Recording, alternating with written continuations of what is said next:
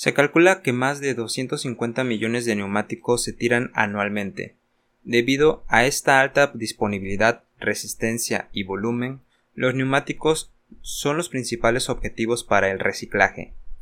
Para hacerlo, la industria automotriz e involucrados ha creado la siguiente serie de pasos para mitigar el impacto de las llantas en el mundo. Número 1. Recolección de neumáticos usados o desgastados. En cada proceso de reciclaje, la recolección suele ser el primer paso. En esta etapa los neumáticos son recolectados por individuos que se han aventado en el negocio de reciclaje de neumáticos.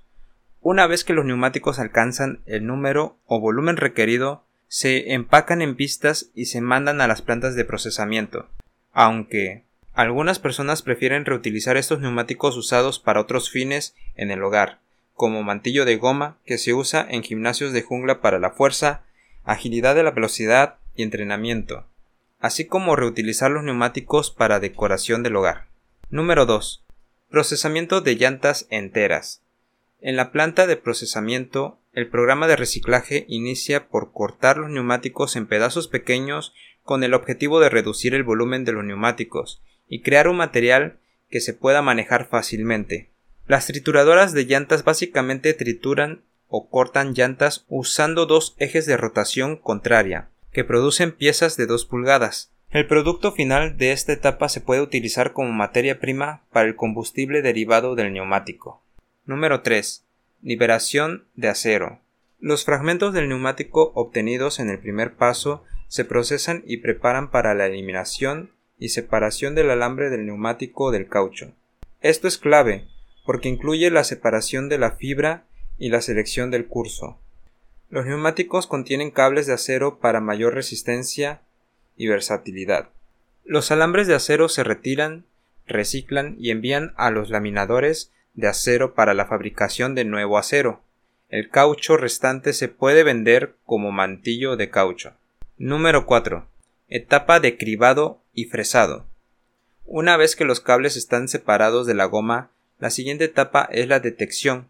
Esto implica una observación cuidadosa de la goma para asegurar que no haya más cables u otras contaminaciones.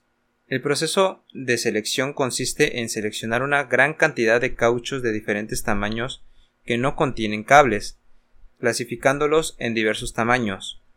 Eliminar todas las sustancias no deseadas y reducir las piezas de caucho extra grande y no deseadas.